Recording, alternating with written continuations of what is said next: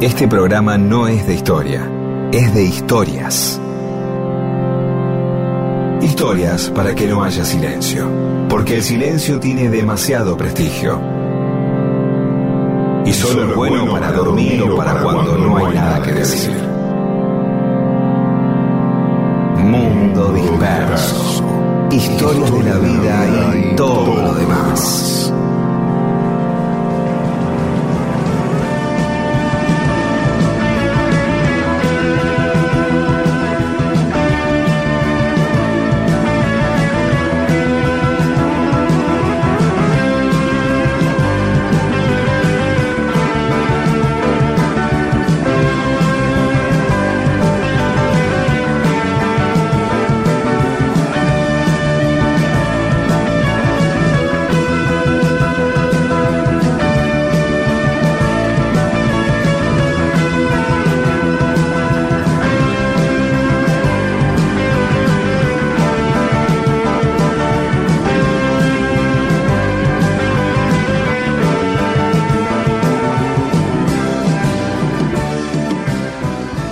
¿Cómo les va? Aquí estamos en Mundo Disperso. Somos Pedro Saborido, Daniel Míguez, junto a Paula Weintraub, Olivia Dayes y Eamon. Eh, ¿Cómo va, Pedro? Todo bien. Bueno. Eh, quería comentar una cosa, porque a raíz de ese comentario de un oyente diciendo que casi como que Mar del Plata no existe, porque en los documentos aparece Pueyrredón y no Mar del Plata, General Pueyrredón, empecé a buscar y no, no encontré mucho, pero me topé con otra cosa, buscando cosas de Mar del Plata. Con el reglamento para bañarse de 1888. Reglamento para bañarse en el mar. Estaba reglamentado. Y dice ¿Cómo corresponde? así, ¿no? Reglamento de baños es el título. Y establece, artículo 1, está prohibido bañarse desnudo. Eso rige hasta hoy, ¿no? Salvo que sea una playa. No lo sé. Yo no sé si está prohibido o nadie lo hace. No vi a nadie Ah. meterse en bola. Pero a la gente le gusta meterse al agua y bajarse los lompas o sacarse la malla un poco para boludear.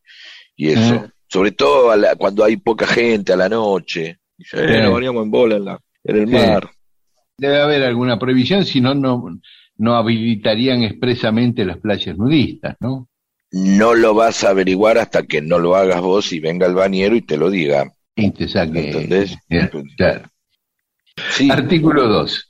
El traje de baño admitido por este reglamento es todo aquel que cubra el cuerpo desde el cuello hasta la rodilla. Bien, está claro eso. Ahí sí te digo que eso, esa, esa no, no rige más.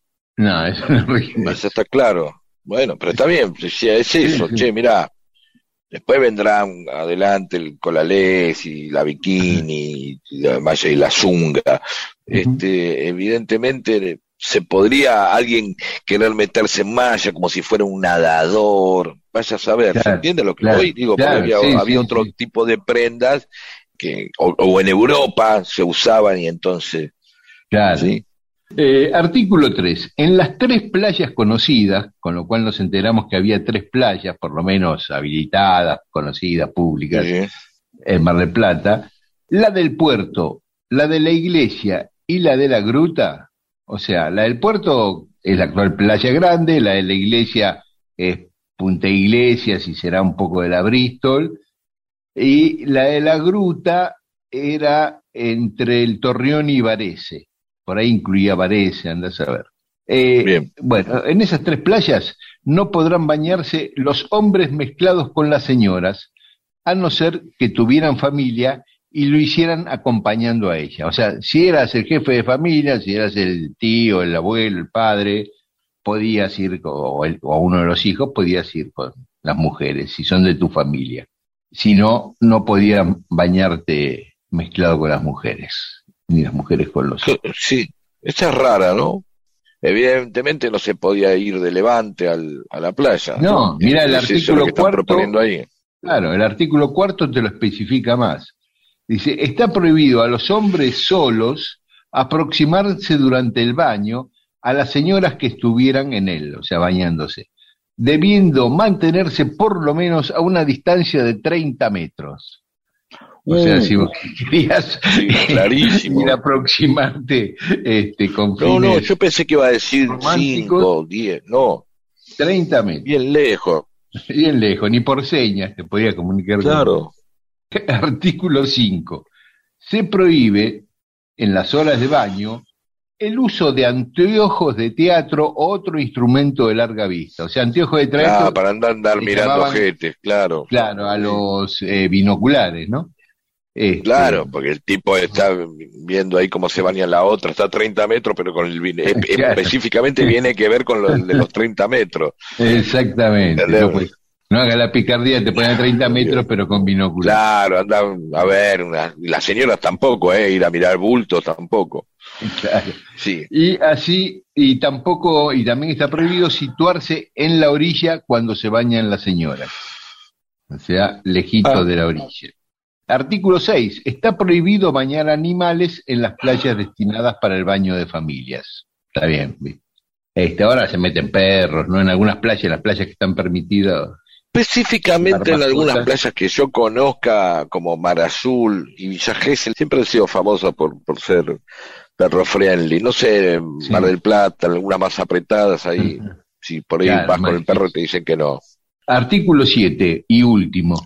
Está prohibido el uso de palabras o acciones deshonestas o contrarias al decoro. No Eh, es muy específico. No, es un genérico para que no diga groserías, este, o malas palabras y esas cosas, o eh, gestos.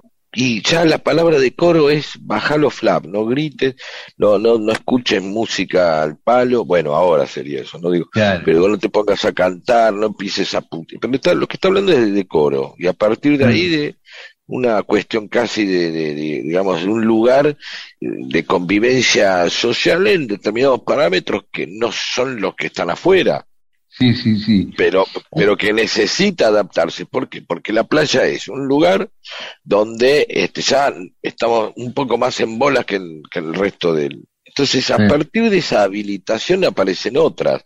Viste que el tipo dice, bueno, no se pueden acercar las minas, eh, la mina está con la ropa mojada, y despierta otras cosas el lugar. Entonces, se tiene que reglamentar más. ¿Se entiende a lo que voy? Sí, sí, sí. Y, y ¿Entiendes? una, Porque es como un Sí, ámbito claro. social nuevo. Acá vamos a estar bañándonos, todo con la pilcha pegada al cuerpo, entonces estamos, ya, ya hay algo más, ya es hasta la rodilla, ya estamos mostrando algo, ya hay Claro. una posibilidad donde el pudor se deja de costado y aparecen otras pulsiones y otras pasiones y otros deseos. claro, entonces, Entonces- pongámosle a eso un marco, ¿no? Este, un- Exactamente, porque si vos lo pensás, viste, viste que, que hay reglamentaciones ahora que son, también tienen un toque de absurdo. Eh, no entre al, al, eh, al qué sé yo, a la confitería del balneario en cueros. eh, ¿Viste? Que te hacen para Sí, una sí. remera, ¿no sabías eso? sí, sí, sí, sí, sí. Y dice, Sí, pero sí, si estoy en cuero acá afuera y estamos todos en cuero ahí, ¿y por qué ahora acá adentro me pongo? Porque ya eh, aparece una instancia más ligada a lo que vivimos habitualmente. Mirá, ya estamos en un bar, el tipo que está al lado tuyo por ahí le da asco, este, que vos estés como transpirado o chorreando agua. Porque si vos pensás, la playa y la pileta siempre fue un lugar de avanzada con respecto al resto de la, so- de la sociedad, a cómo nos Ujú. vestimos. Vamos en zunga, vamos en tanga, vamos en bolas. Conoces a la gente de otra manera. Con, con- vamos con unas verdades que estamos todo el tiempo disimulando en otro lado. Que el pantalón más apretado, que la remera negra para que no se me note la panza. Y ahí ya está, soltamos todo. Y después volvemos, volvemos a lo habitual. Y, y eso de la prohibición, está prohibido ingresar con el torso desnudo, es medio incompleto, porque yo podría preguntar, ¿y del torso para abajo puedo ingresar desnudo? Claro, y, en- y entras en, en- en- claro. con remera y en... No lo aclaro. Sí, Esa es otra cosa para ir a desafiar. Y decir, Claro. mira, claro, trempito. claro. Y ella entró en cachufla. Y entramos los dos acá y aclara el. Con el lo cual torso es cubierto. también sí, una imagen también interesante, ¿no? Puede ser interesante estar con una remera de, de- una camiseta del porvenir y o una remera de Bruno Gelber y en pito abajo. ¿Por qué no? Sí. Bueno, buscando si existía, saber si existía Mar del Plata o no, encontré este reglamento y lo quería compartir antes de meternos en las historias de Mundo Disperso. Que es, esto es una gran muestra eh, práctica de dispersión. Fuiste a buscar una cosa y encontraste otra. Y no contestamos, no terminamos de contestar ni desarrollar el tema de la no existencia de Mar del Plata. Así que hemos dado prueba fehaciente de que esto es mundo disperso. Ella juega con medallas, velas y libros sin tapa. Pendiente de las luces, sin Dios cambia por el cielo. Tiempo, tiempo sin una palabra, viajes, soledad y depresión.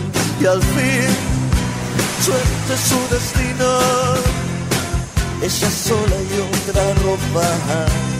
Y en el silencio del cuarto, otro color en la silla. Y eludió su nariz en la espuma de la sola. Los rebotes del sol coronaron su final.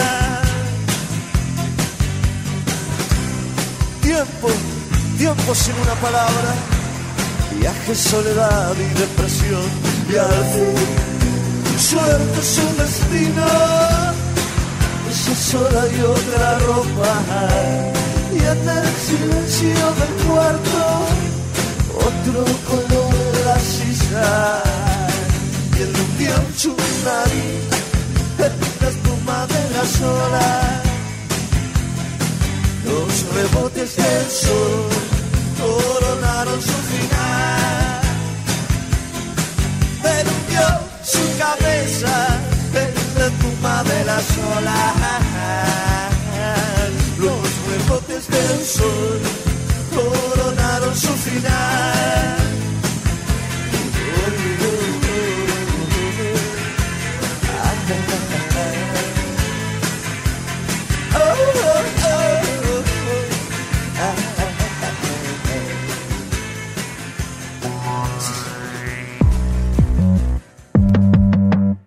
Mundo Disperso, toda una historia solo para que exista este programa. Mundo Disperso. Y en Mundo Disperso hoy vamos a hablar de Juan García del Río, otro tipo que hizo ah. carrera al lado de San Martín, ¿no? que quedó en la historia eh, en buena medida. No por San Martín. no por San Martín, pero, sí, sí, pero San Martín le dio un espaldarazo, ¿no? Digo por qué no solo por San Martín, porque el tipo fue ministro en Chile, en Perú, en Colombia, en Ecuador y en México, en cinco países latinoamericanos. Debe ser un récord, un tipo que sea ministro de gobierno de cinco países distintos, ¿no? De nuevo, repasemos. Este, Chile, Perú, Colombia, Ecuador y México. ¿Y el tipo de qué nacionalidad era? Colombiano. Nació en ah, Cartagena de Indias. Por la duda, pero si era argentino ya no sabía. Está bien, bueno, está bien, pero si no era siempre ministro en otro, lo que después fueron otros países, obviamente, ¿no? Sí, sí, sí, sí. Él nació en Cartagena de Indias en 1794, era hijo de un militar que además era un comerciante de mucha guita, o sea, existía el pluriempleo en ese momento, ¿no? Era capitán de, de un regimiento y comerciante ahí en Cartagena de Indias. Y era hijo también, y la mamá era una mulata que se llamaba María Pancracia, sé que no estaba casada con el papá. Fue el hijo único, fue, era hijo único, el papá este, muy pegado a él. A los ocho años va con el padre a Cádiz para estudiar allá en España. Lo deja ahí a cuidado de un tío. Y mientras estudiaba, atendía el negocio del tío, el comercio del tío, trabajaba ahí de cadete, qué sé yo, y ahí conoció a San Martín, siendo un pibe él, y después adolescente, muchos años eh, fue tratando a San Martín, que no solo iba al comercio, sino que iba a los salones de las tertulias, donde estaban también los García del Río, la familia del pibe. Así que ya lo tenía muy conocido y muy calado San Martín o sea, lo, agarró así como de, una relación de, pibito, como venía. Claro. Por ahí le consigue los puchos. Decirle a esa chica, a San Martín en la tertulia. Decirle que el- Dale este papelito El- a. Dale el papelito, mandale el legui, este legui, decirle que le invito yo a... Hermoso, lindo. Y entonces, Y entonces, eh, bueno, a los 16 años ya se recibe lo- a lo que sería el equivalente del secundario y hablaba y escribía perfectamente en inglés, francés y latín, además del español. ah, una bestia. Digo este dato porque era muy importante, digo, después fue muy importante para su carrera diplomática, ¿no? Ya manejar. Obviamente. Así que en 1812, justamente el mismo año, San Martín y él se vuelven para América. San Martín a Buenos Aires y él a Cartagena de Indias, en Colombia, porque el papá le dice que se vuelva allá para Colombia. En ese mismo año, los revolucionarios colombianos le ganan a los españoles, lo meten preso al pibe que recién llegaba de España, y el padre logra escaparse hacia Panamá, pero el barco se hunde en el camino y ahí muere. el Uh, padre. Muere el padre ahogado y el pibe en cana, pero logra salir pronto y se va para Jamaica a los 19 años. Y ahí conoce a un diplomático de los revolucionarios colombianos que estaba yendo para Inglaterra tratando de conseguir apoyo de Inglaterra para la revolución, como le pasaba todo, va. Sí.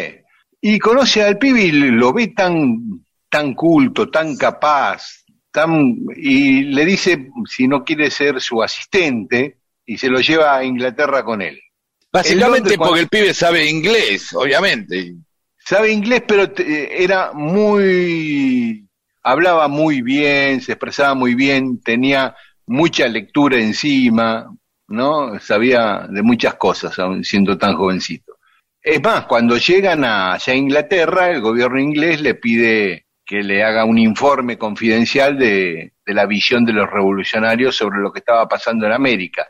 Y el informe se lo escribe García del Río. Y estando en Inglaterra, se entera que España retomó el control de Colombia, de Nueva Granada, en realidad, que era el virreinato, que incluía los actuales países de Colombia, Venezuela, Ecuador, Panamá y Guyana. Y la capital era Bogotá, ¿no? La capital de- del virreinato. Así que se entera que los españoles reconquistaron Nueva Granada y se queda sin empleo, ya no tenía quien representar ahí. Entonces, justo unos diplomáticos chilenos que estaban también en Gran Bretaña con el mismo Sí, sí, objetivo, todo lo mismo. todo- sí. sí, le ofrecen trabajar para, para el gobierno chileno, que se vaya a vivir a Chile, que le daban un laburo en la Cancillería. Llega allá, le dan un puesto ahí intermedio, pero O'Higgins, avisado por San Martín, al poco tiempo ya lo nombra canciller directamente de Chile. Uh, Para ese entonces tenía 25 años.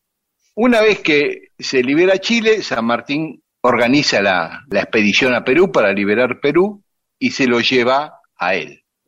El argumento de San Martín es, nosotros les vamos a ganar sí o sí, ahorremos un baño de sangre y ríndanse. Primero se lo plantea a Pezuela, al virrey Pezuela, y a esas gestiones las hace García del Río con Tomás Guido. Después, en el medio, cambian de virrey, viene de la Serna, el otro virrey, y de vuelta, García del Río y Tomás Guido haciendo esas gestiones. Los españoles no se rinden, San Martín gana, libera Perú, asume el gobierno de Perú y lo nombra a García del Río canciller de Perú, ministro de Relaciones Exteriores de Perú, segundo país que era ministro.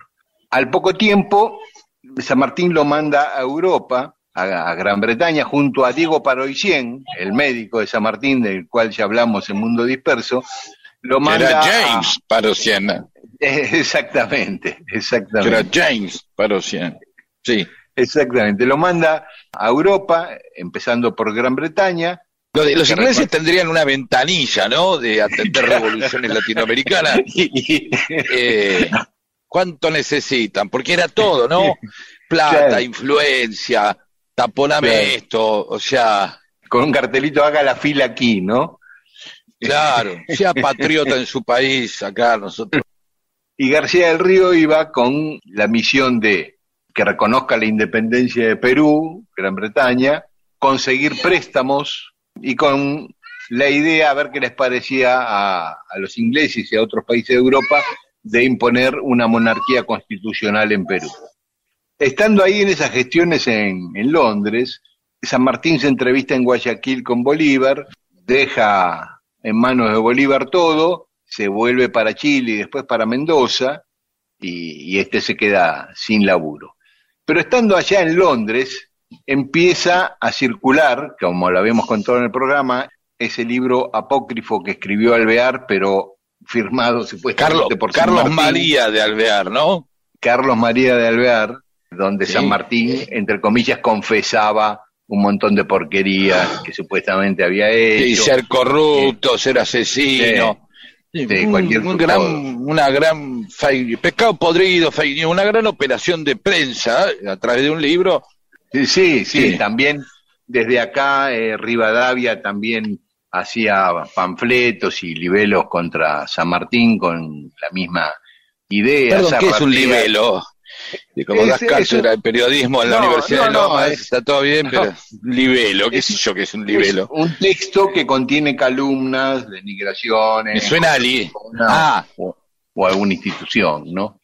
sería, sería Eh, lo contrario a un panegírico Claro, sí, sí. o a sí, una apología, ¿no? claro. Bueno, yo, apología, lo contrario, exactamente, eso es lo que hace García del Río. Escribe la primera biografía sobre San Martín en Apologética, 1823. sí.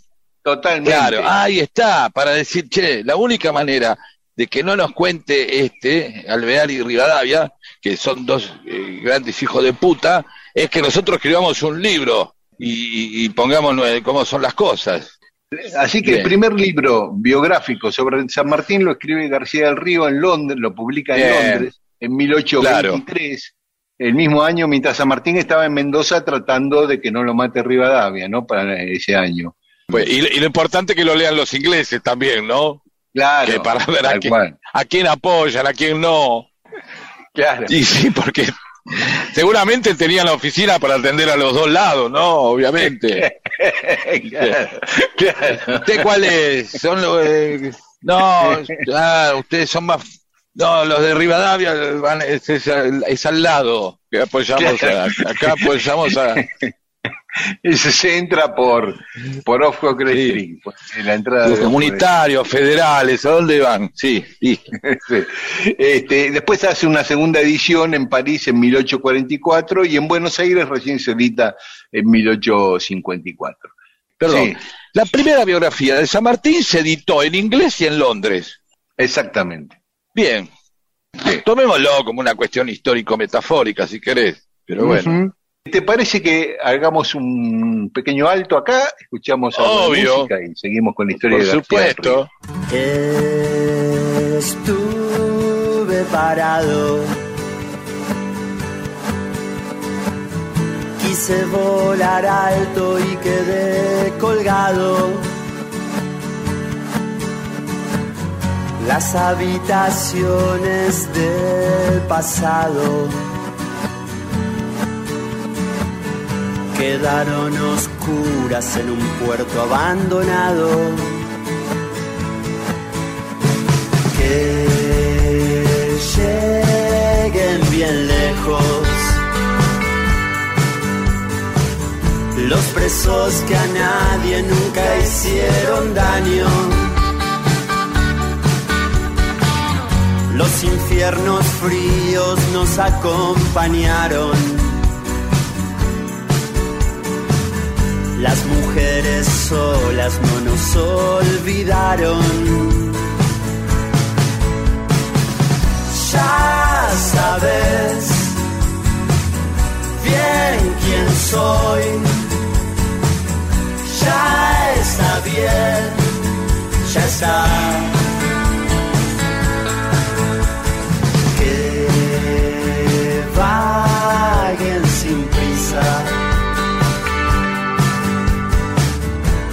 Poetas tristes y los camaradas.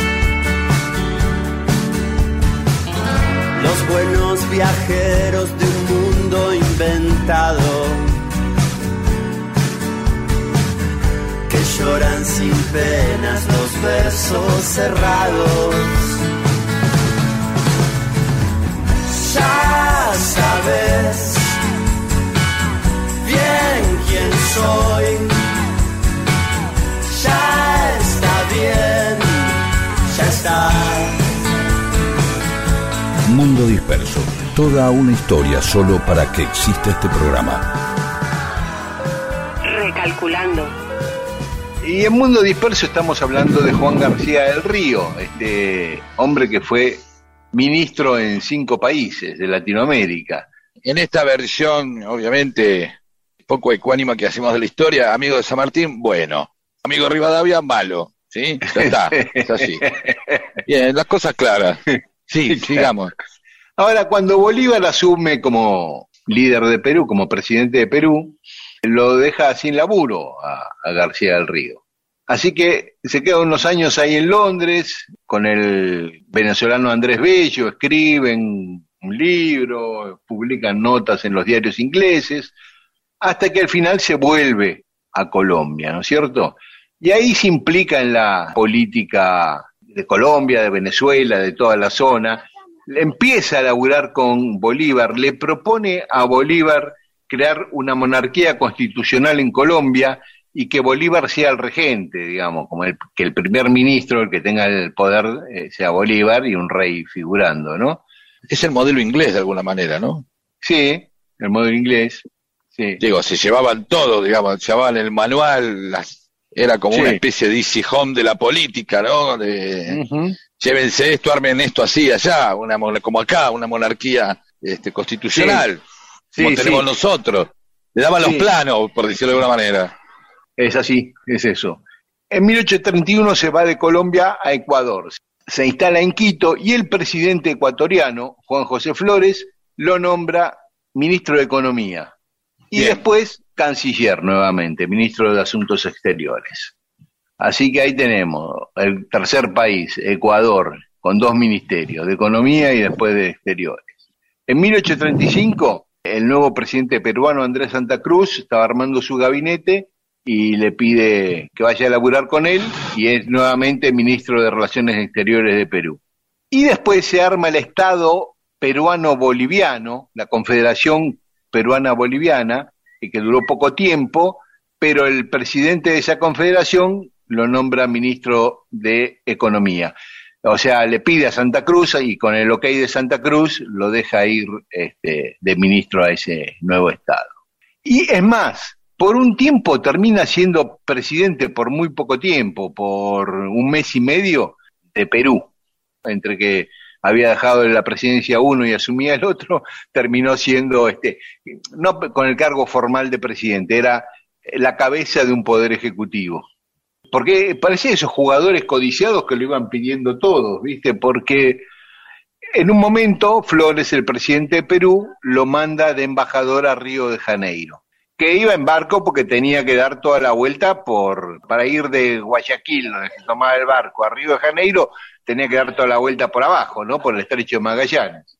Y eh, al llegar a Valparaíso hace una escala ahí y Bolivia le ofrece ser embajador de Bolivia en Chile, ya que estaba en Chile. Él le dice que no, pero se queda ahí un tiempo y decide quedarse a vivir en Chile. Publica un par de diarios, escribe libros. Así que vive ahí varios años en Valparaíso y en 1848 se va a vivir a México con su segunda esposa y su hijo Julio.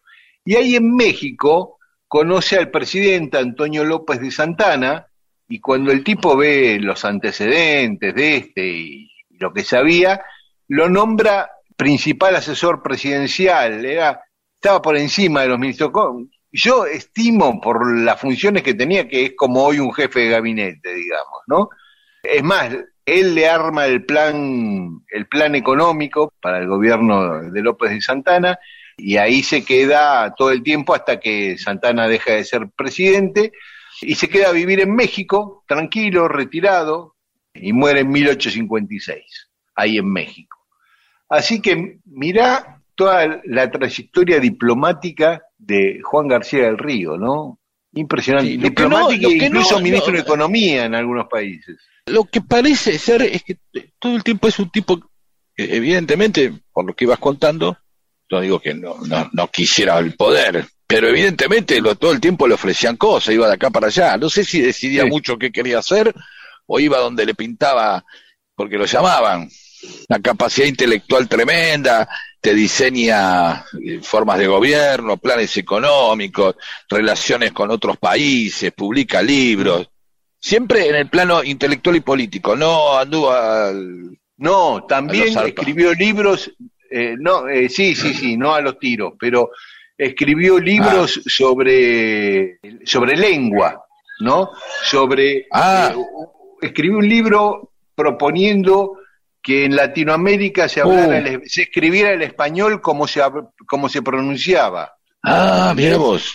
Claro. Muy interesante. un- Era la propuesta un de lenguaje, un español eh, totalmente adaptado al territorio, Sí, sí, o, o, sea reflejando tipo- cómo se hablaba el territorio. Exacto. Pero O nunca los ganchos, nunca de espada, eh, nunca de eso, ¿no? No. No, no, no, No, quiere no. decir que sea menos por eso, digo. No, no, no, claro. Pero no, no, no lo vi en ningún combate, eh, armado por lo menos, sí, intelectual. Sí. Este, bueno, esta fue la historia de Juan García. Ya saben, cuando pasen por una calle que se llama García del Río, una sonrisa, bien, este está bien. Cruzan Bueno, el acá en la ciudad de Buenos. Aires tiene una calle arriba del Arroyo Medrano. Sí, exactamente, un bulevar hermoso. Así es. No sé, no, no sé si hay otras calles García del Río en otros otras ciudades. Si, si la hay, la pueden comentar los oyentes, por favor. ¿Sí? Eso es. Muchas gracias.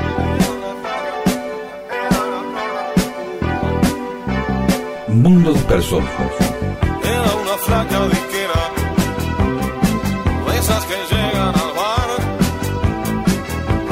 abriéndose la campera, desanudándose el chal. Era una flaca coquera, de las que toman coñac, de las que no usan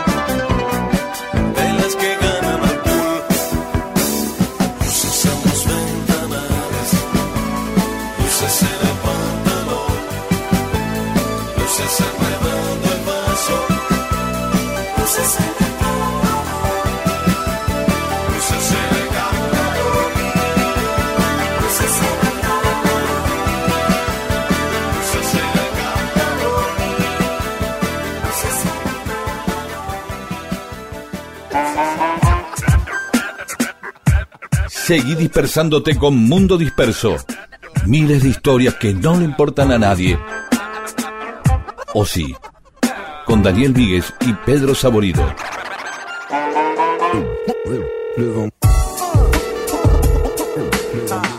Y en Mundo Disperso tenemos mensajes de los oyentes que nos escribieron a Facebook, a Mundo Disperso, o a Twitter e Instagram a, a arroba Mundo Disperso AM. Omar Moreno, en San Clemente en el 97, hubo una sudestada brutal y eso hizo que quedara al descubierto un galeón inglés del 1700. Bajó la arena como dos metros y ahí apareció el barco perdido. Dice que está en un museo de la costa, cree Omar Mirá Moreno. vos. No, ¿Por qué va a andar preci- pidiendo precisiones? Nosotros no, No, las damos claro. nunca, así que me parece bárbaro. Daniel Rufineto, ¿me podrían enviar por correo la imagen cuál es? por correr la imagen en tonos azulados de la foto donde están Daniel Rodo y Pedro. Oh. Quiero hacerme, no, ¿cómo vas a hacerte una remera? Eh, así como está, perfecta. No, Diego, no, no, no sé, por, no la vamos a enviar para que haga remera. La pide por, por, Rock and roll. por mail para que sea una de buena calidad la foto, ¿no? Claro, Este, claro. Gracias, Diego. Este, Luján Square. Eh, pero bueno, vamos a ver, lo podemos charlar con Paula Wentra. Eh, la muerte que más recuerdo, dice Luján Square, fue la muerte de Lennon. Mi abuela en la cocina contándome. Yo tenía cuatro años, me acuerdo del sol entrando por el ventiluz y yo apoyada en la pared. Sí, es verdad, es lo que estábamos hablando, uno tiene eso. Mira, cuatro años y se acuerda, Luján. Sí. Eh, Maggie eh, Domínguez, Juan, alguien que conozco desde 1971, fue apadrinado por el presidente Lanuse, cree. Ellos son 14 hermanos, 7 mujeres y 7 varones. Y el regalo fueron medallones de oro con el nombre del presidente, el Lanuse. Pablo Eiras, cuenten la historia de cómo y por qué usamos la medida de un metro. Bueno, vamos a buscarlo. Félix Requejo, efectivamente, en Inglaterra no usan el sistema métrico, tampoco en Estados Unidos, aunque para algunas cuestiones conviven ambos sistemas. Pero en el campo científico se usa solo el internacional, o sea, el sistema métrico, ¿no? ¿Qué cosa? El metro patrón que está en París tiene solo valor histórico. ¿Y saben quiénes fueron los primeros 18 países que suscribieron al sistema internacional? Había dos No. del continente americano. ¿Cuáles eran? Es un acertijo, una adivinanza. Supongo que Argentina sería uno de esos dos, ¿no? Y Este, sí, Gabriela Droseski. El domingo los escuchamos desde La Plata con una radio cassette que recuperamos de los objetos acumulados en el olvido. Mira vos, Uh. Sí. un radio cassette. Y nos hace Oh, un Dios. pedido, que contemos la historia de Bonplan el botánico. Sí, es muy linda la historia Bonplan y aparte que... tenemos el metro y tenemos Bonplan. Listo, Sí, tenemos metro y tenemos Bonplan. Sí, ¿qué Vayamos más? anotando. Sí, Arnaldo Carbone, fan del Epa. programa y extrañando a Rodo, como siempre. Les cuento Sí, que hace unos días, eh, nosotros, ¿quién? Claro, ¿quién? no? Sí, Les señor. cuento que hace unos días escuché por radio que el diseñador de la computadora del módulo lunar en el que descendieron los astronautas es un ingeniero argentino de apellido Alonso. Hoy tiene 93 años y vive en Boston. Mira vos. Y, y Arnaldo te dice a vos, Pedro, soy de Avellaneda y vivo frente a la cancha de Racing. Está muy bien, hay que ver desde qué lado. Supongo debe vivir por Alcina. O en el pasaje Mozart, que no sé si ahora es corbata, se llama corbata. En Colón hay casas también. No, no, frente a la cancha de Racing por Colón está el Palá y no sé si hay unos galpones después, tendría que ver. Ah. Me voy a ir hasta allá y me voy a fijar. ¿Cómo se llama el amigo? Arnaldo. Arnaldo, bueno, después lo hablamos. Bueno, hasta acá, mensaje de los oyentes, después seguimos, Pedro. Dale. De garra, gente. Mundo Disperso, un montón de historias para que nunca te falte algo para contar e incluso puedas iniciar una relación que puede incluir sexo o no. Mundo Disperso.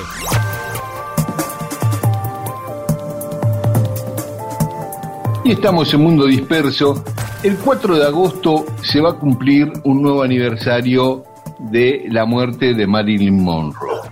Marilyn murió en 1962, ese 4 de agosto. Y sobre su muerte hubo muchas controversias. La autopsia dio que murió por un exceso de consumo de barbitúricos. Después empezaron a haber sospechas si fue voluntario o alguien se los suministró deliberadamente por alguna razón, para provocarle la muerte o si le provocó la muerte accidentalmente. La autopsia dio eso, que murió por eh, exceso de barbitúricos. Después, 11 años después, Norman Mailer escribió una biografía de Marilyn Monroe donde aseguró que fue asesinada. Y a partir de ahí, muchos sostuvieron eso. A tal punto que en 1982, 20 años después de la muerte, un fiscal de Los Ángeles reabrió la investigación judicial, pero no encontró ninguna evidencia de que se tratara de un asesinato. De todas maneras, a muchos le quedó la duda, porque ahí intervinieron muchos factores, desde la mafia, la política, había mucha cosa densa alrededor de Marilyn por esos días. Pensemos esto, Ella murió, dijimos, 4 de agosto de 1962. Tres meses antes, el 19 de mayo de 1962, fue el famoso cumpleaños de Kennedy, donde ella va y le, le canta el Happy Birthday, Mr. President, en el Madison Square Garden. La fiesta fue. Bien, supongo que ahí vienen las tesis de los asesinatos, si era alguna cosa que había pasado con ese romance que parece que había tenido con Kennedy, si venía por ese lado, ¿no? Una cuestión casi política, la CIA, el FBI o quien sea, ¿no? Ya la compañía, la Fox, que era la, compañía contratante de Marilyn, le había prohibido ir a Nueva York al cumpleaños de Kennedy, pero ella no le hizo caso y fue. Ese mismo día, eh, Jacqueline Kennedy, la esposa del presidente, se enojó y se fue con sus hijos a la casa de fin de semana y según libros y testimonios posteriores, dice que le dijo a Kennedy que esa era la última humillación que iba a soportar. Marilyn, el feliz cumpleaños de Marilyn, que para ese entonces estaba instalado muy fuerte el rumor de que eran amantes el presidente y Marilyn. Pero Marilyn también tenía una historia con el hermano de Kennedy, con Robert Kennedy, ¿eh? que era el procurador general. Esto fue en mayo, pasa junio, julio ella filma una escena para una película donde nada desnuda en una piscina, que fue muy, muy conmocionante porque era la primera vez que andaba nadando desnuda en una pileta en una película. Y en julio, la última semana de julio del 62, o sea, la semana anterior a su muerte, San Giacana, que era un capo mafia estadounidense, la llama a Marilyn para tener una reunión y se reúnen en un restaurante de un hotel de Nevada. Giancana y, y Robert Kennedy eh, estaban enfrentados, se amenazaban, y hay una hipótesis de que Kennedy le dijo a Giancana, bueno, te ofrezco una tregua, no, no te enfrento más, si lográs convencer a Marilyn de que no hable. Uh. Eh, ¿Por qué que no hable? Porque ya Marilyn le había dicho a muchos que iba a revelar su romance con los dos hermanos Kennedy. Uh. Enojada porque el presidente y Robert, los dos le habían dicho que no lo llame más. No me llames más porque no te voy a atender. Y no le atendía el teléfono. A ninguno de los dos le atendían el teléfono. Y ella empezó a decir que iba a hacer eso. Bueno, en esa reunión, que también estaba presente Frank Sinatra, según los testigos, Giancana no la pudo convencer. Finalmente llega ese 4 de agosto, donde el ama de llaves de Marilyn, Eunice Murray, la encontró desmayada en su habitación, llamó a un médico, llamó a, varias personas, y ahí empiezan a aparecer algunas cosas raras. Viene un médico, después el psiquiatra de Marilyn, y después el jefe de la policía de Los Ángeles, Jack Clemons.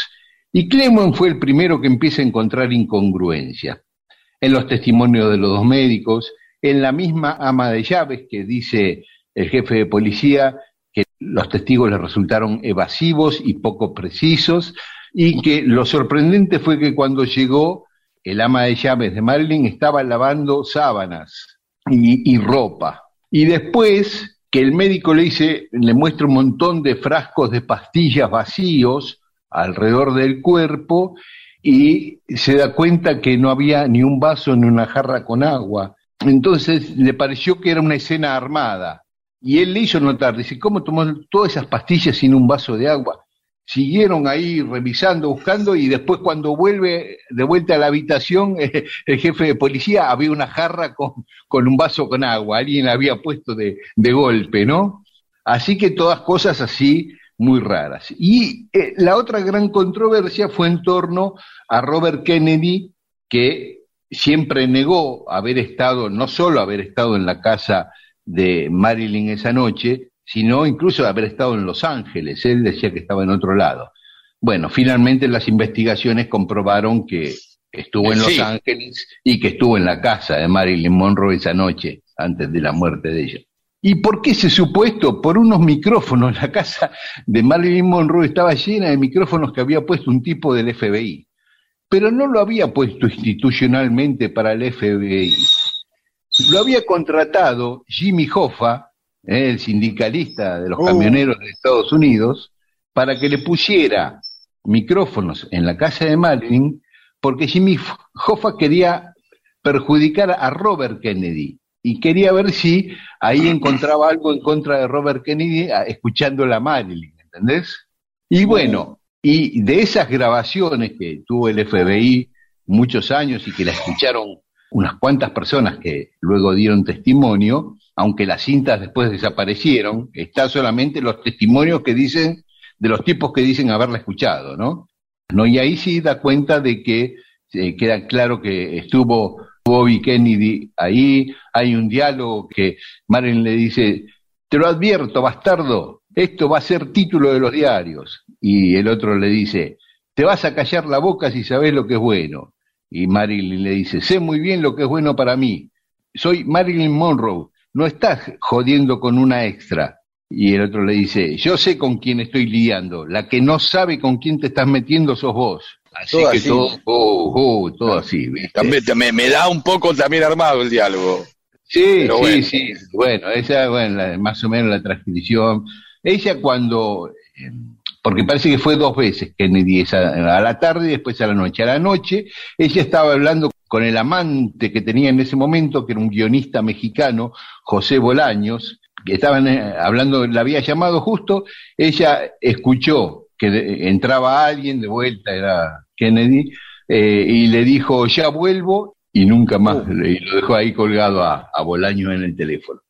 Este, que fue la última persona de los que dieron testimonio que habló con, con ella, ¿no? Bueno, finalmente pasa esto, estos se van, y después la, la ama de llaves la encuentra en esa situación, hay muchas sospechas sobre el médico que vino, sobre el psiquiatra, porque el primer paramédico que llegó, que no era de- ni el médico de Marilyn ni el psiquiatra, eh, la encontró desvanecida, inconsciente, pero con vida, y empezó a hacerle todas las maniobras de reanimación.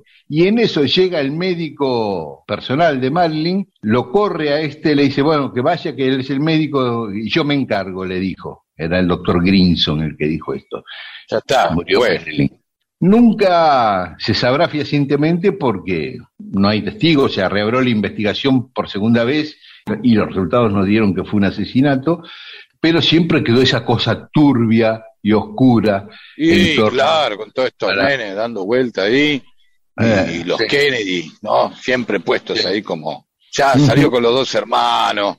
Después la ligaron los dos, pero digo, más allá de eso, que eso también lo santifica a los tipos, evidentemente eran presidente de un, un procurador general. Queda, queda, aparte queda, eh, vos sabés que queda, eh, yo no sé si esto de Marilyn toma un formato, un mito, algo, o a partir de eso también se genera esta idea de eh, eh, la persona que va a develar un secreto, la amante o el amante que va a develar un secreto, generalmente la amante, ¿no? Y pone al tipo en peligro y pasa de amarla a tener que sacársela de encima porque ponen problemas. Sí. Hay, hay un testimonio para terminar esto de Peter Lawford, un actor británico que vivía en Estados Unidos y que era el cuñado de los Kennedy y era amigo de Marilyn.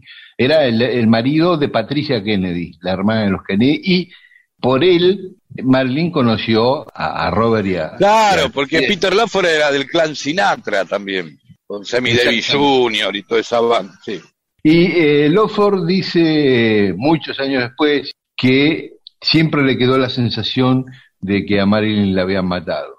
Y él estuvo Ah. esa noche acompañando a Robert Kennedy en la casa de Marilyn. Estaba ahí Lawford. Ah, oh, Así que bueno, este, bueno, esto, la historia de el final triste de Marilyn Monroe, que murió muy joven a los 36 años en Los Ángeles.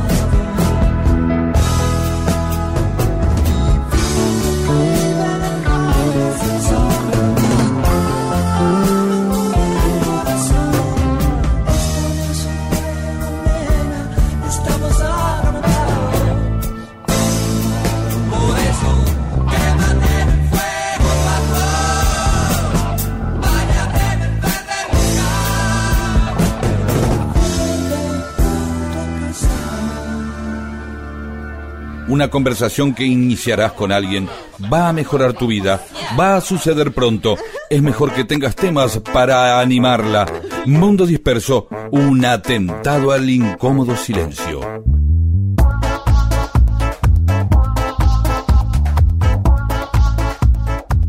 Y en Mundo Disperso tenemos más mensajes de los oyentes. Marcelo Nemirovsky, séptimo hijo varón y séptima hija mujer y consecutivos, es lo que dice la ley. Gracias, Nemirovsky. Ah, mira, consecutivos. Hay que pegarla, ¿no? No es que. Sí, ¿no? sí claro. Yo que- creí que tú podías tener 10 y Y no. eh, en el medio de otro sexo. bueno, No, no, no, es no, no, no, es consecutivos. O sea, se pide mucho, ¿no? Sí, Pero bueno, sí, claro. está bien ahí. Para-. Quizás porque la leyenda fue construida desde ahí, ¿no? El lobizón, Claro. que era el séptimo hijo varón, y en otras tradiciones también, y bueno, le ha dicho, bueno, pero si lo padrina el rey, si el obispo, y acá fue el presidente. Se rompe el maleficio, lo que sea. Claro. Sí, Coral Ferraris, un oyente contó que en su adolescencia festejó que no iba a tener clases por la muerte de Perón. Oh. Y me recordó que durante mi secundario en la escuela de monjas tuvimos que rezar por un tal hermano Septimio que ni conocíamos. Y ese. Una mañana nos comunican que el hermano Septimio había muerto y que no teníamos clases. La ovación fue inmediata. Igual antes de irnos nos hicieron pasar a rezar por el alma de Septimio.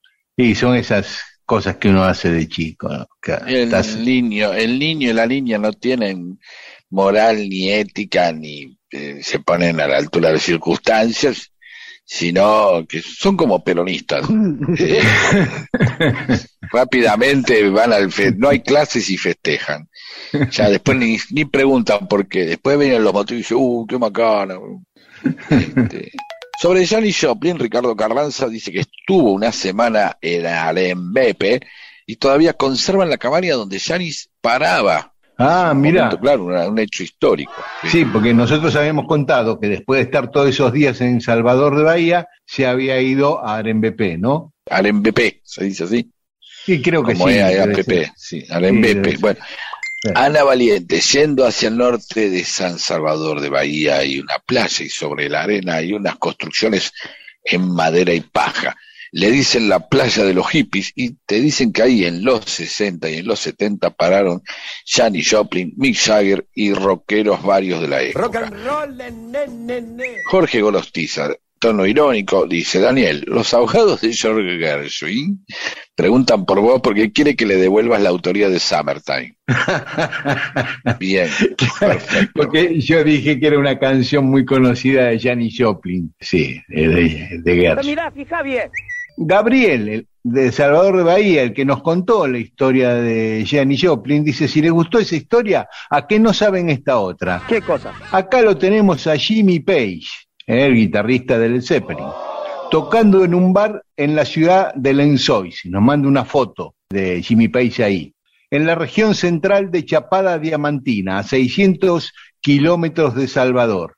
Ahí tenía una casa Jimmy y vivía algunos meses al año entre 1994 y 2008. Mirá vos, 14 años viviendo varios meses por año en esa casa del interior de Brasil, Es para no creerlo, profe. Dice, Jimmy era amigo de la gente del pueblo, le enseñó a un nene a tocar la guitarra y varias veces daba charlas a los vecinos. Estaba enamorado de Chapada Diamantina. Los vecinos cuentan que tomaba el colectivo de línea y que aparte se sentía muy bien porque poca gente lo conocía y andaba como uno más. ¿Sabes qué pasa? Hay una Eh, la región la está llena de lagos, cavernas, cerros y es visitado por el turismo aventura de todo el mundo. Mira, ya me dieron ganas de ir ahí, ¿eh? Y te lo está vendiendo. Sobre el amargo obrero, Marcelo Fabián Neira, desde Río Tercero, nos dice, a mí también me gusta, esto por mí, el asado bien seco, ah, y vos también, el asado bien Sí. seco, el ferré con mucha coca y el vino con mucha soda. Bien, perfecto, bienvenido al Club de los Sin Pene. Trabajando por el destino común. Eh, Alicia Dupuy, ustedes comentaron que uno de los componentes del amargo obrero es el muña muña. ¿Sabían que es el Viagra vegetariano?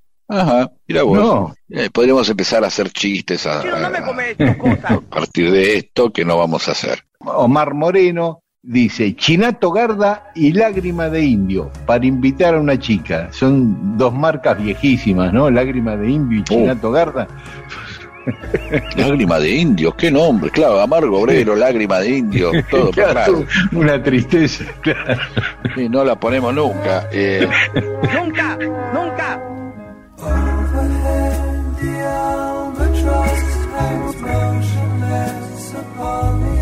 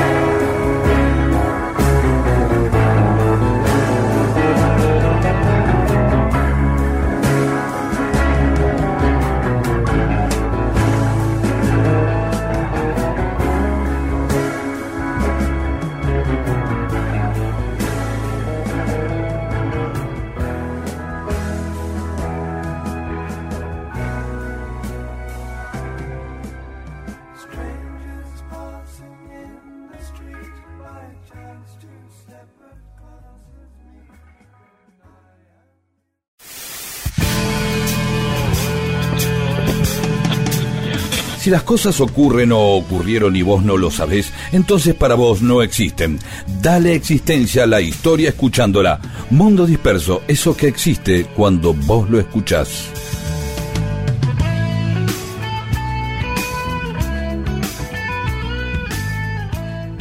Y en Mundo Disperso, cosas que pasaron un día como hoy, un 31 de julio. En 1498, en su tercer viaje a América, Colón es el primer europeo que llega a la isla Trinidad, que es parte de lo que hoy Bien. conocemos como Trinidad y Tobago. convengamos que ya era el tercer viaje y de este iba a venir medio en cana, iba a volver medio en cana, ya no, Sí. no despertaba las pasiones y el entusiasmo del primero y del segundo, ¿no? Eh, claro, Eh, digo, para recordar la historia de los cuatro, que el tipo va en el tercero, bueno, Vuelve a ver qué se vuelve engrillado en el tercero. Claro. Bueno, entonces Sí. conoce Trinidad y Tobago, sí. Sí, que es la isla más cercana al continente, ¿no? Eh, incluso algunos lo consideran técnicamente parte de Sudamérica, más que, más que de Centroamérica, está ahí pegado a Venezuela. ¿Y quiénes habitaban la isla Trinidad? Los aborígenes, lo- los pueblos, el pueblo Obvio. nativo de ahí se llamaba Caribe, la tribu Caribe. Y- Ah, y de ahí viene el... y exactamente, bueno. de ahí se extendió el nombre como un genérico para toda la región.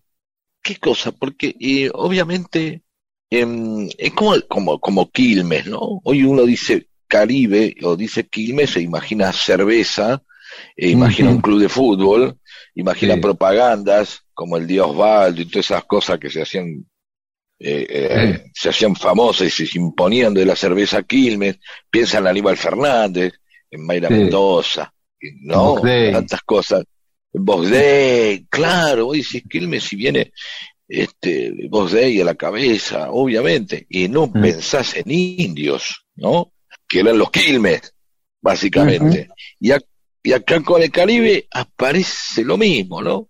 Jamás vas a pensar en, en- en un pueblo originario, en nativos de una isla, simplemente te viene una propaganda de, de o de viajando por el mundo, qué sé yo, ¿no? El Caribe. Una, pa- una Esa- palmera, una reposera, un Sí, el, el tipo flotando, all inclusive, qué sé yo, y de pronto pensar que vas al Caribe y después nunca más vas a poder ir a, a, a Santa Teresita, Villa Gesell, porque decís, sí, ya no es lo mismo. Claro, y volvés y te que te mirás los pies. Viste que una de las cosas que siempre la gente eh, dice y se maravilla cuando va al Caribe es que se ve los pies. ¿no? Sí. Te entras al agua y te ves los pies. sí. Claro, es verdad, uno generalmente no se ve los pies en, el, en, el, en la costa atlántica, por lo menos en la bonaerense, ¿no? Claro. Eh, entonces te ves los pies y ves los pescaditos, después vienen esas cosas, las fantasías, ¿no? Este, nadas entre peces de colores, pues no es tan fácil después encontrar peces de colores que se acerquen a la, a la playa, ¿no? Y sentirse Sí. ya justo. Bueno, perdón, simplemente era una digresión acerca de cómo las palabras tornan en otros sentidos y, y denotan otras eh, imágenes. Adelante, ya sabemos la palabra Caribe. Hoy aprendieron, mucha gente lo aprendió hoy esto, ¿eh?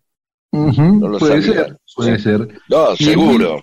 Y en 1777, en Chusquis, La Rioja, nace Pedro Castro Barros, un sacerdote, integrante de la Asamblea del año 13, pero sobre todo del Congreso de Tucumán. Nosotros habíamos contado en Mundo Disperso que durante el Congreso, cuando se disputaban la candidatura a director supremo Pueyrredón y Moldes, a Castro Barros lo mandaron a Salta con una excusa, pero la verdadera razón era ir a convencer a Güemes de que le quitara el apoyo a Moldes. Y Ah. allá fue Castro Barros, un operador político de primera línea en el Congreso de Tucumán. Sí, evidentemente. No, estas cosas que después nos asombran, ¿no? Decir, antes, ¿no? Todo el- lo mismo que Quilmes, hay otra cosa, la cosa era de otra manera también, no, no. Más, más parecido a lo que uno supone que es la política actual, ¿sí? Claro, Bueno, claro. ¿sí? sigamos. Este, sí, es que por eso la política se inventó hace tantos, tantos milenios, Claro. este, y nosotros pensamos que es algo de, de estos años, ¿no? En 1826, en Valencia, mirá, 1826, ¿eh? o sea, muy acá Sí. en términos históricos, se produce la última ejecución por la Inquisición en España. ¿Viste? Uno piensa Ah, en Inquisición. Edad Media, ¿viste? Eh. Totalmente. Ah, mira, sigue- seguían. En 1826 fue la última ejecución. Por eso. Qué animales. Eh, a un maestro, Cayetano Ripoll, que fue acusado de herejía porque, porque no seguía los preceptos religiosos en la escuela. No les hacía rezar a los alumnos y varias cuestiones así, porque él no era creyente. Lo acusaron de hereje y lo ejecutaron en Valencia. En 1969 se estrena la película El profesor hippie, Luis Oh, mira vos. eh, Soledad Silveira. Piero. No, ¿sabes que Piero me No, parece Piero que no, estaba en el otra. profesor patagónico. Ah, no, bueno, no importa. que iba tocando en el tren Sí. con la guitarra. Es que hay tres, hay tres momentos de, de que pintan la época. El profesor patagónico en realidad es como la consecuencia, la tercera creo. Pero después está el profesor hippie, que obviamente llevado por el espíritu de la época, el hippismo, paz y amor, y, y, el cómo, y cómo se entendía con los jóvenes, él, y bla, bla, bla. Claro. ¿sí? Y, pero también está el profesor tirabombas de la misma época. Claro, tenés razón. Sí, señor. que Sandrini se implica con el, está cerca del tema ahí de tirabombas, ¿entendés? Está Sí, sí. cerca de, de- de- de la, Sí, el, el- el quilombo político de esos años, ¿no? Y la juventud, este, este, tomando opciones armadas. Vamos a hablar específicamente, porque es algo del profesor Tirabombas, porque es, es algo que ho- hoy veríamos como algo este, raro, la forma en que estaba naturalizado todo ese momento político. Sí, sí, sí, sí. Y en el profesor hippie tocaba la joven guardia y tocaba otra banda, aparece tocando el grupo de Gastón, cuyo baterista Ah. era Ja- Javier Martínez, premanal. Mira vos, no lo, no, no, no me, no sabía eso. Vamos a ver si la Sí. podemos ver, entonces a ver si lo vemos a. Javier Martínez ahí. Y en otra película muy famosa que se estrenó un 31 de julio fue en 1986, Miss Mary, de María Luisa Bember. ¿eh? Hizo una película que tuvo mucho, mucho impacto. Aparte porque trabajó Julie Christie, ¿no? Y Claro. las argentinas eran Nacha Guevara, Luisina Brando, Iris Marga, Sofía Viruoff, eh, Tato Pavlovsky, Romano, Guillermo Bataglia, un elenco tremendo tenía esa película. Por último, en 2008, Estados Unidos an- anuncia que la NASA descubrió agua en el planeta Marte. Así Ah, que hace- no, ya, ya llevamos 14 años sabiendo que hay agua en Marte. yo me enteré recién. De verdad, te juro. No sé qué estaría haciendo en el 2008, el 31 de julio del 2008. Claro. Perfecto. ¿Y ¿Algo más? Dos cositas. Un día como hoy, en 1914, moría Jean Jaurès, ¿no? que tenemos calle acá. ¿eh? Un Jean Jaure, líder- sí. Sí, Jean Jaure, el líder socialista francés, y lo mataron en París, fue asesinado. Como tenía posiciones pacifistas al comienzo de la Primera Guerra Mundial, un fanático nacionalista francés lo asesinó. Y también moría un día como hoy, pero de 1944, 30 años después que Jean Jaurès, otro francés, Saint-Exupéry, Antoine de Saint-Exupéry, el autor Bien. del Principito que estuvo en la Argentina, mucho vínculo con Argentina, con Entre Ríos. Y hoy en El Salvador se celebra el Día del Periodista y en la Argentina el Día de la Siderurgia, en recuerdo a Manuel Salvio, que murió un día como hoy de 1948. El fundador de Somisa, esa fábrica emblemática de acero que cerró Menem ahí en San Nicolás en su gobierno para no tener más producción nacional de acero en aquel momento. Esas fueron cosas que pasaron un día como hoy, un 31 de julio. No sos es que todo se volvió. Cerraron la puerta del sendero, perdieron la gracia del cartero. Antes eras una flor, pintabas el cielo de amor. Ahora que no tenés más vuelo, quedaste tan sola, te vencieron. Una nube va sin fin, trepando por el verde jardín. Deja que te envuelva el pensamiento, volver a besar tus sentimientos. In the night, just follow me, just follow me, just follow me. In the night, give me your soul, I keep it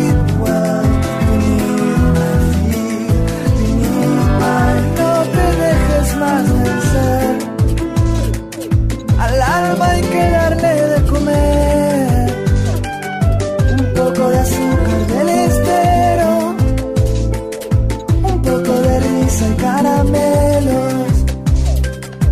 No te dejes más vencer. Al alma hay que darle de comer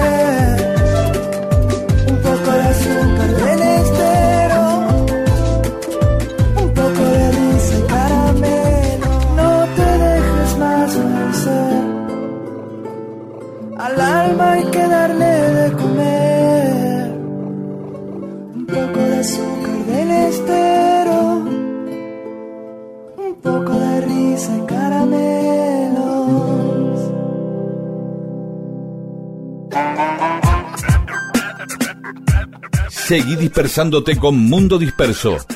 Miles de historias que no le importan a nadie. O sí, con Daniel Víguez y Pedro Saborido.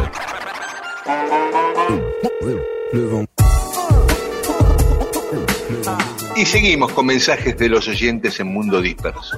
Eduardo Echeverry. Yo juntaba figuritas, hablando de las figuritas, obvio, con un amigo en el barrio Mondongo de La Plata. Y nos faltaba Calix, un zaguero de San Lorenzo. Meses después fui a Berizo, a la casa de mi primo, y a Calix lo usaban para nivelar la heladera.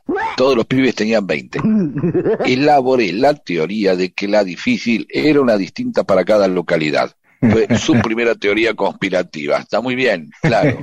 Claro, claro. O sea, no, no, no se gastan, no piensan en fabricar, pero no sé qué es más difícil, no fabricar una, fabricar menos una, o sea, que salgan menos ejemplares de una figurita, o hacer una logística para que los paquetes que tengan a Calix no vayan a otro lado, los paquetes que tuvieran a San Filipo o quien sea.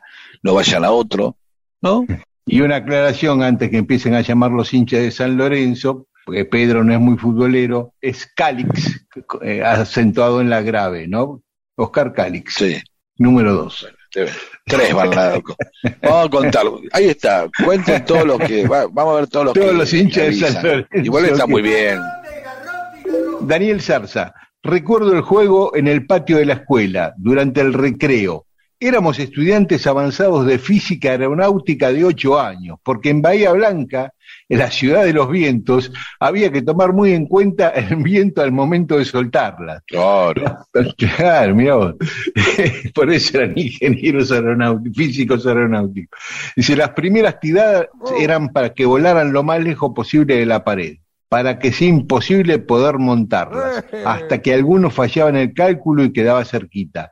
Y ahí comenzaban los vuelos rasantes para ver quién se quedaba primero con el botín. Muy bueno eso, ¿eh? Claro, una ciudad con viento te cambia toda la, la estrategia del juego, ¿no? Sobre Freud, Leti Leti dice: los nombres de los casos clínicos de Freud son espectaculares. Freud sí que tenía actitud rock. ¿Sabes qué? Eh, Leti Leti, eh, mándanos tres o cuatro. Claro. Tres o cuatro. De verdad, no es un desafío, al contrario, para decir, che, a ver, los que a vos te inspiraron en eso, dale, tenemos ganas. Y María Isabel de San Martín de los Andes dice que Freud descubre que durante el sueño, sin la censura que ejerce el yo, los contenidos inconscientes reprimidos pueden aparecer a través de los años y con la interpretación que el profesional hace de ese relato del sueño. Es una obra sumamente interesante, la interpretación de los sueños. Y dice además que la inyección de Irma es el relato de un caso clínico concreto, ¿no? Real, claro. Claro, es buenísimo el nombre. Leti de Marco, dicen las buenas lenguas que es- esto es para vos, ¿eh? que San Martín Ajá. descansó bajo un nogal, hoy llamado nogal histórico. Y puede ¿Sabés a ser ahí en? Saldán, ¿no? Me parece que puede ser ahí en la propia quinta de Saldán donde vivió esos tres meses. Creo que es ahí. No estoy seguro, pero creo. Marisol de San Fernando, me volaron la cabeza. ¿Cómo sabe que eran las 12 a la noche en Navidad? Ustedes son unos genios sutiles. ¿Y cuál era el GPS en esos tiempos? ¿Cómo saber dónde estaba Córdoba, dónde Mendoza? Eso me inquieta. San Martín era el Maradona de los caminos. ya poniendo a San Martín como que ya saben. Claro, pero no, claro, pero tiene mucha razón. Más allá de los mapas que podían estar mal construidos y los vaquianos, porque los GPS eran los vaquianos, los tipos que conocían el lugar, Sí. ¿no? Una especie de, de- de guía que se si la laguna, tienen que ir por acá, por acá, que se llama un tipo que eso era un GPS, el vaquiano un Ujú. GPS humano. El WhatsApp sería un chasqui, por decirlo de una manera, un telegrama. Mandando un mensaje, va bien el tipo, eh, San Martín le escribe a Belgrano. Eh, General San Martín eh, le pide al señor Belgrano, comandante, y Belgrano le contesta, eh, no. Y el tipo viene con no, nada más. O no Con un dedito o un dedito para arriba, el pulgar. Sí, claro, claro, el pulgarcito así, o no, o una carita, un belgranito ahí que te sonríe o que me hace. Me gusta eh, de todas las, a mí no me gusta usar emojis, pero hay un emoji que me gusta, es el, el que tiene cara de circunstancia, que es como Sí. que está duro de merca, ¿viste? Que está eh, así, como, ah, bueno. Horacio Calcaño dice que está escuchando desde Monte Grande. Recuerden que una casa eh, con 10 pinos de Manal es allí, en Monte Claro. Grande. Eh, Vero dice, ustedes son lo más, por, gracias por pasar a Polifemo, nos ama. Y Rodrigo Javier Flores, pongan la cofradía de la flor solar. Bueno, ya lo pondremos. María Laura 10, me encantó las ligas menores, ¿eh? una banda que pusimos el otro día, una banda de chicas, son creo cuatro chicas y un chico. Pero le creemos a María Laura. Sí, muy buena. Jorge Aguilar, me gustaría que de Red Hot Chili Peppers pasen otro tema. No por ustedes, pero parece que estos tipos el único tema que cantaron fue el que pasan en todas partes. Y así con muchos artistas y bandas, pasan solo un tema que tuvo éxito y los miles que hicieron no pasan nada. Más tarde vamos a pasar un tema, una versión de Red Hot Chili Pepper, una versión de un tema de Stevie Wonder, ¿eh? Ah, de verdad, mirá. ¿eh? Está para irse. Siempre vos que te vas con basura, podemos poner ese que... Vamos, Bueno. sigamos. ¿Qué viene? Dale. Igual le, le digo a Jorge que muchas veces pasamos temas de Red Hot Chili Pepper Y este, justamente, que es Scar Tissue, que efectivamente quizás es el más popular, el más difundido de los Red Hot, no, no lo habíamos pasado, lo pasamos una vez hace tres años. O sea que, eh, como decía yo cuando era chico, me contaba mi mamá, sí, pero no, yo decía, era mi frase de cabecera. Está muy bien. Sí, señor. Gracias a todas y a todos.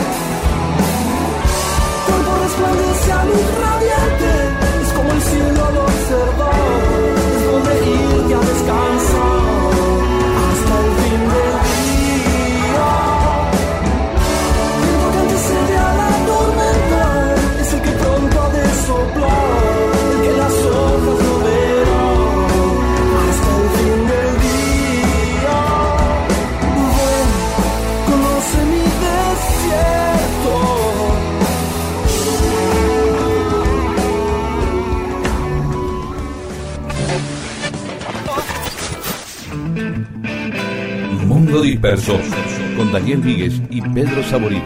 Todo lo que sucedió en la historia solo para que vos te entretengas un domingo a la mañana.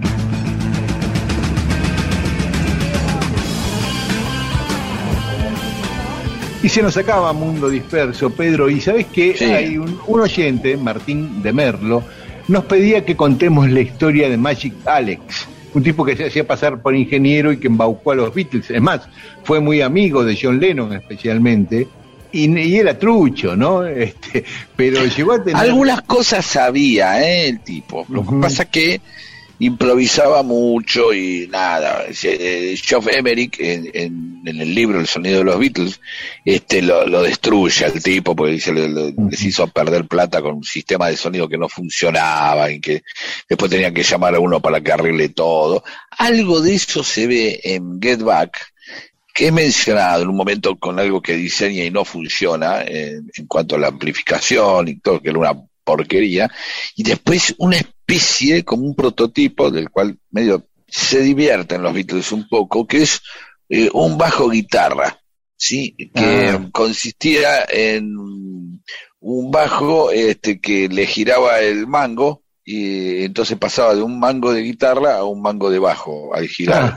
lo muestran, lo muestran, una porquería. Ellos dicen, ah, mira, esto lo mandó, y medio se rían, qué sé yo, y siguen de largo. Se ve que estaba medio pirado y también se le juntaba cada uno. Pero generalmente Claro. también poco de carisma y dos por tres aparecen estas cosas, Sí. ¿no? De este tipo de personajes que con los Beatles, obviamente, y con lo pirado que estaban ellos y con toda la mosca que manejaban, era lógico que este, se le diera lugar a eso, ¿sí?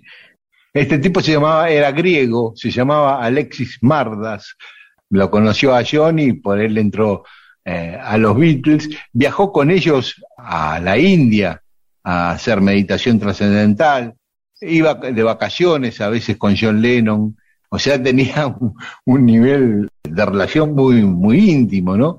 Creo que la gota que rebasó el vaso fue cuando había prometido armar un estudio de 72 canales, cuando se usaban ocho en ese momento, y finalmente no, no hizo nada. George Martin le tuvo que pedir a Emi prestado los estudios, todo bueno, y ahí sí ya se, se pudrieron de, de Magic Alex y, y los Beatles rompieron con él. Reapareció unos años antes de morir, en 2004, cuando puso a la venta 15 objetos de los Beatles en una subasta en el Christie de Londres. ¿eh? Ah, Este, interesante. ahí se apareció el tipo y, y vendió una guitarra de Lennon, también un collar de cuero que usó Lennon en la tapa de un disco, bueno, varias cosas. Así que ese era Magic Alex que nos había pedido que contemos algo del Martín de Merlo. Por ahí un día podemos De modos- más porque es toda una historia. Sí, por supuesto. Más como ya con ese nombre, Magic Alex, ¿cómo le vas a darle un lugar? ¿Cómo le vas a dar un lugar? ¿Sí? Bueno, pero por hoy basta. Por hoy está bien. Nos encontramos el domingo que viene a las 12 aquí en Radio Nacional AM870 y esta medianoche nos pueden escuchar en Nacional Rock en la 93.7. Chao, hasta el domingo. Un saludo. Chau.